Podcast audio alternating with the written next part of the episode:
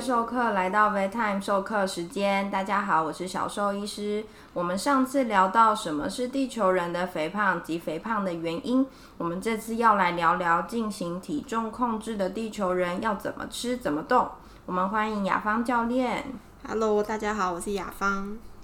诶，雅芳，我们上次聊到维持体态最好的方式就是从小就不要让他们过重。有时候跟主人说要帮他们毛孩减肥，都会听到他们闷闷说自己都减不下来了，还要帮他们减。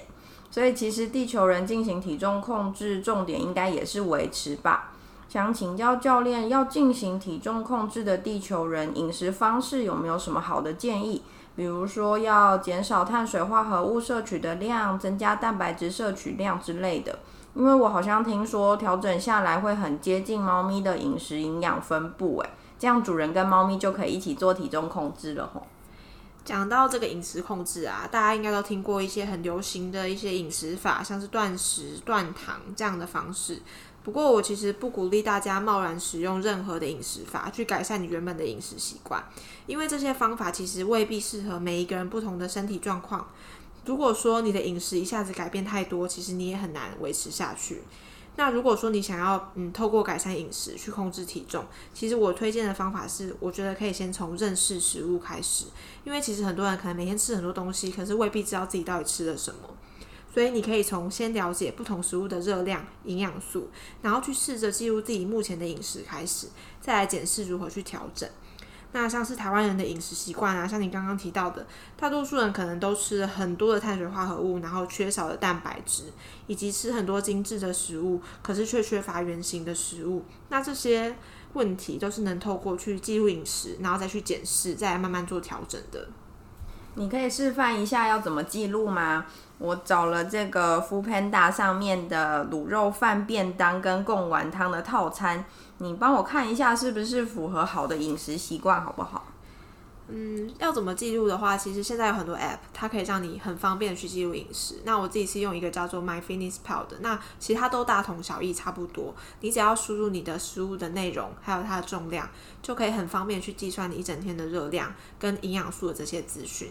那大家，我会建议大家一开始做饮食记录，其实你可以带一个小磅秤，这样可以更精准的记录，比如说你饭吃了多少，肉吃了多少。不然，其实一块肉或一碗饭，你很难目测就知道它有多重。不过，我想要强调，就是这样的记录不是要让大家非常去斤斤计较热量，而是透过这样的方式去掌握自己的饮食状况。那你刚刚。挑的这个便当呢，它是一个卤肉饭便当，然后配一碗贡丸汤。那我觉得它看起来，其实它的蔬菜还算蛮多，它有三种蔬菜。可是它的肉啊，它的肉的来源会是这个卤肉饭碎碎的肉，还有香肠。那这两个东西其实它的加工都算还蛮多的。然后还有像贡丸汤的肉，它也是搅碎过的重组的肉，所以会建议说大家可能可以去选一个比较原型食物比较多的便当，比如说你可以。看到这个肉的形状，比如说鸡腿肉，它就是可以看到肉原本的形状，或者是排骨，可是就不要炸的这样子。那以这个便当来说，我就觉得它的加工会比较多，然后会比较油腻一点。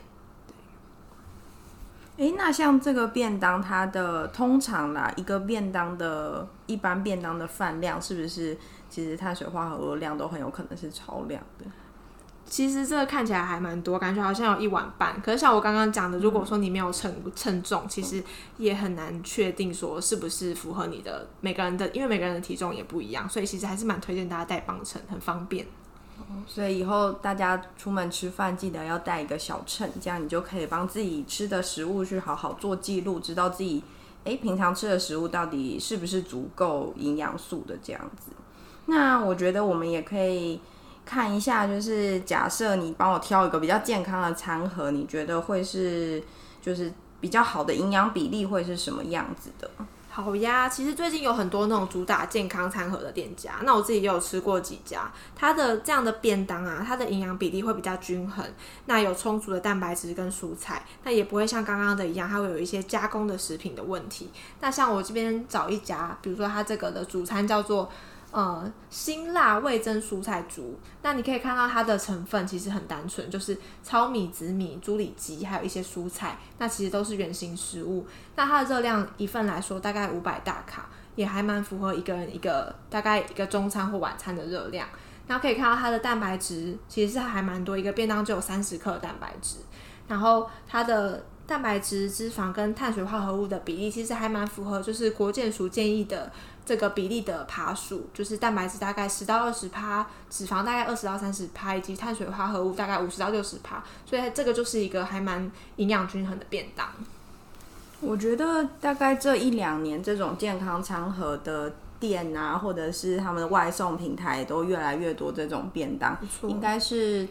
慢慢，台湾人有比较在注意自己吃进去的食物到底是什么东西，这样的。而且这些便当其实我觉得还蛮好吃的，它不会像你想象的，哎，好像就会很没有味道或什么。它其实有在符合我们的口味，所以其实对外食族来说算是不错的选择。那至于像是有些人会想要考虑像是减肥代餐这种取代正餐的食品，我就比较不建议，因为我觉得还是吃真正的食物会比较好。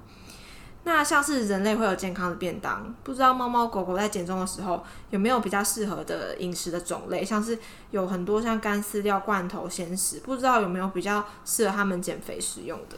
进行体重控制的时候啊，不论是干干罐罐或是鲜食，吃进去的热量只要是符合需求、营养符合标准，就是适当的饮食控制。至于是不是符合狗狗、猫咪的营养需求，其实大部分商品化主食，像是饲料啊、主食罐，都需要遵照美国饲料管理协会 F 口去配方营养比例，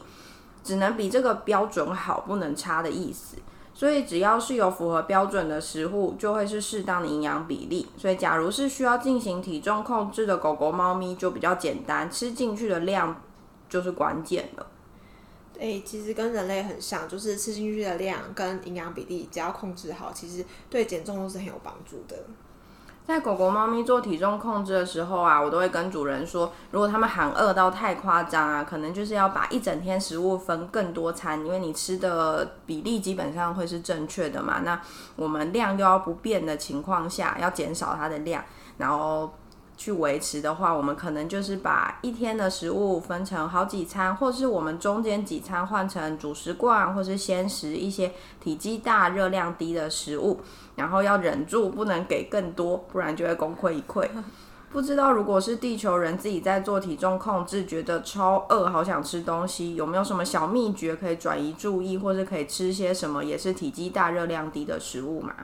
其实地球人在做饮食控制啊，跟猫狗很像，都会建议就是多吃原形食物，像是我们可以用紫米饭啊，或是地瓜来取代面条这种比较加工的食物，然后多吃各种蔬菜还有肉类，这些食物它体积比较大，消化比较慢，你正餐吃完之后你就比较不容易饿。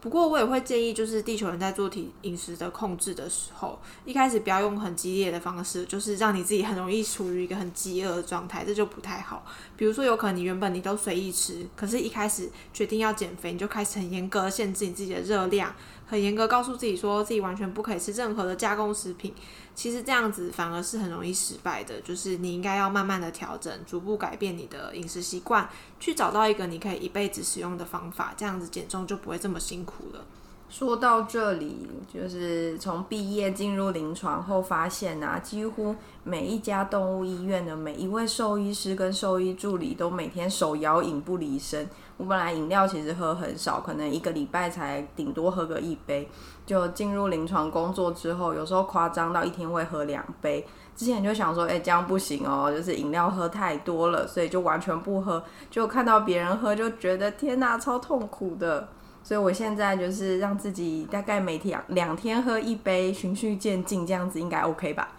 其实手摇杯是真的很舒压，我自己也超喜欢喝的。如果说你可以做到循序渐进的减少，我觉得当然是很棒。可是真的很想喝的时候，真的也可以喝，没关系。我觉得在减重的时候，没有什么东西是不能吃的，只是只要你分配好你的热量跟营养素。比如说你今天多喝了一杯可能三百卡的手摇杯，那我在其他地方我就少吃一点点，那这样子其实就不会让你这么痛苦了。当然，你也可以选择一些热量比较低、含糖量少的茶饮，也可以减轻身体的负担。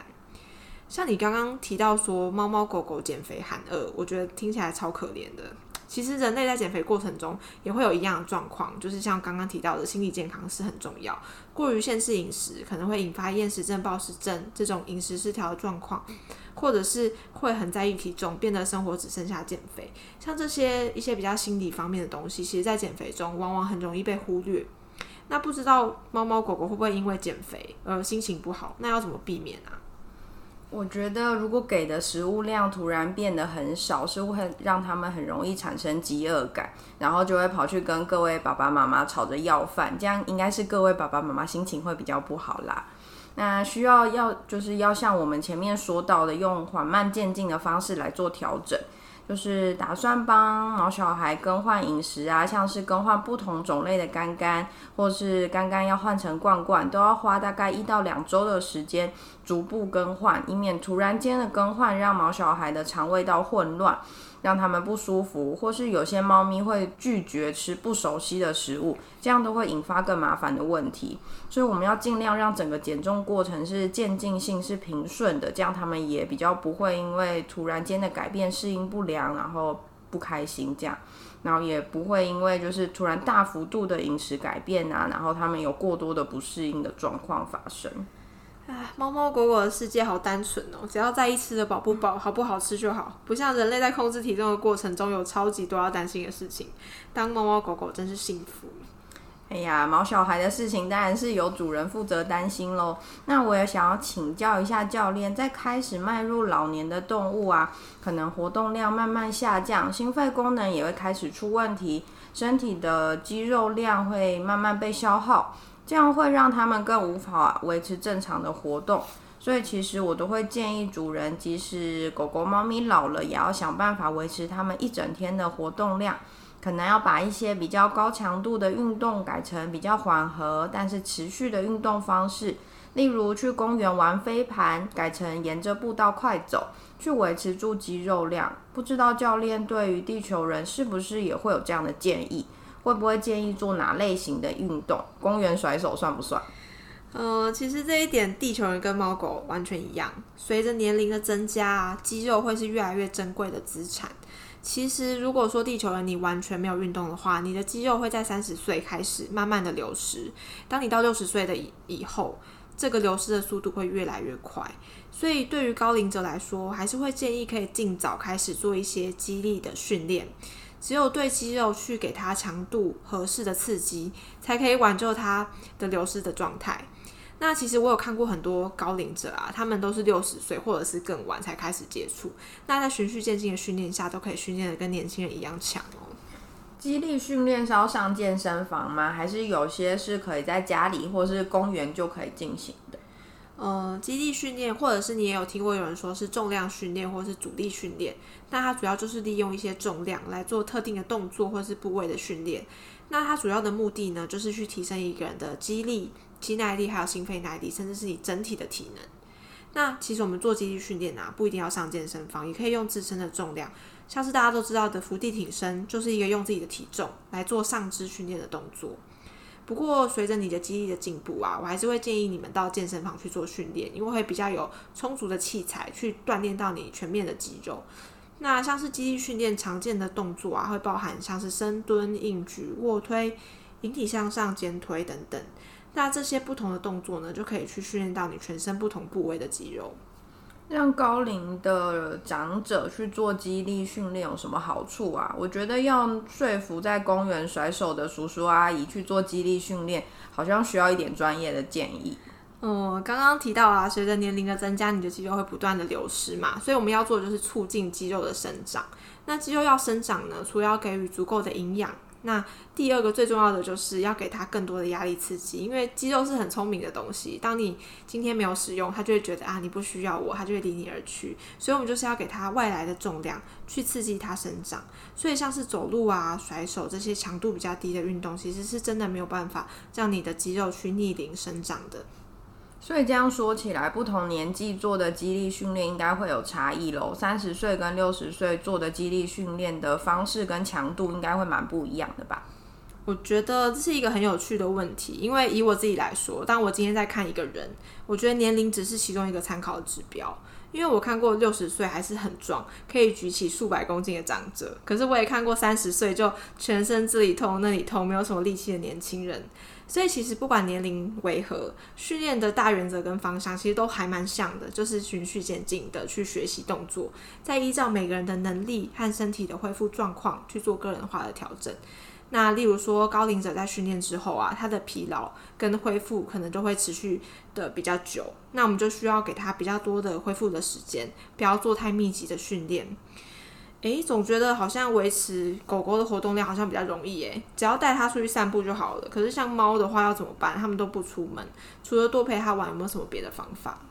台湾的喵星人要增加活动量真的是比较困难一些，尤其大家家里空间有限，但还是可以做一些尝试来增加环境丰富程度，让猫咪会有兴趣去探索、去活动一下。例如最简单就是加装猫跳台，墙上安装可以行走的那种层板，让它们可以蹦蹦蹦的往上，蹦蹦蹦的往下，或是增加一些有连续高低差的摆设，让猫咪去增加垂直移动的空间。除此之外，也可以购买或是制作一些玩具，让猫咪可以自己玩耍，甚至是让它们要玩玩具，食物才会掉出来，可以让它们取得食物不是那么容易，又可以增加活动量。你刚刚提到这个环境丰富化，感觉是一个很不错的方式诶。之后我刚好要搬家了，那我也要来帮他规划一个可以在家爬来爬去的生活空间。那希望他就算越来越老，也可以维持很好的体态和健康。能够把毛小孩的生活空间纳入居家规划，是一件很棒的事情。你真的是很称职的猫奴诶，你家小朋友的生活品质一定很棒。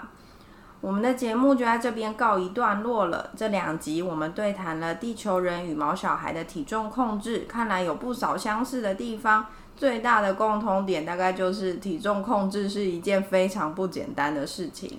真的，新的一年也觉得大家可以好好注意自己跟毛小孩的生活健康，让大家生活越来越好。